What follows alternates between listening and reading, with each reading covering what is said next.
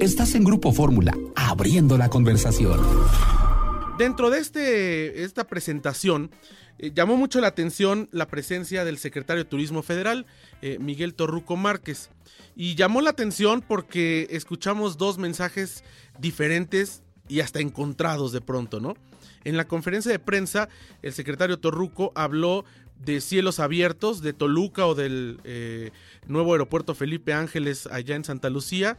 Habló de la posibilidad que Emirates pudiera volar desde estos aeropuertos pero eh, esto fue en lo público, cuando ya lo entrevistamos en lo privado, eh, pues se retractó. Escuchen ustedes eh, pues estas andanzas del secretario Torruco. Y de Toluca como un gran sistema que pueda servir como hub para Emiratos y que de esa forma distribuyan al turismo de todo el mundo a través del gran aeropuerto que está construyendo el gobierno de Manuel López Obrador, y que de ahí surjan vuelos para Centro, Sudamérica, para el Caribe y para Estados Unidos, para muchos lugares. Viva la competencia, porque con la competencia se esmeran siempre a mejorar el servicio, costo y beneficio para bien de la población. Muchas gracias.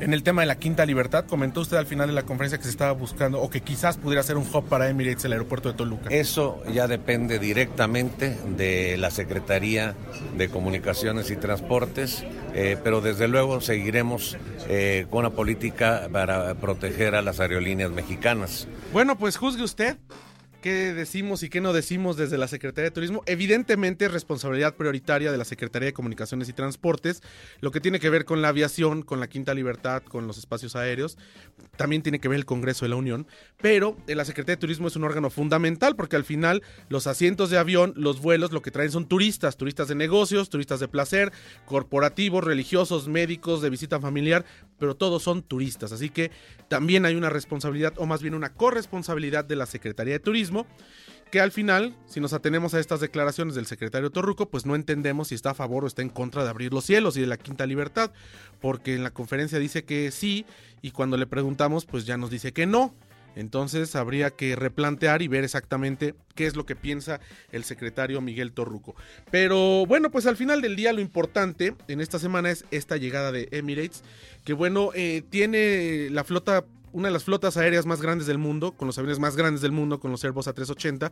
Algunos medios de comunicación cometieron el error cuando eh, hicieron la nota de este vuelo inaugural de Emirates en poner fotografías del Airbus A380, de su avión más grande. Con ese no va a llegar a México, está llegando con el Boeing 777-200.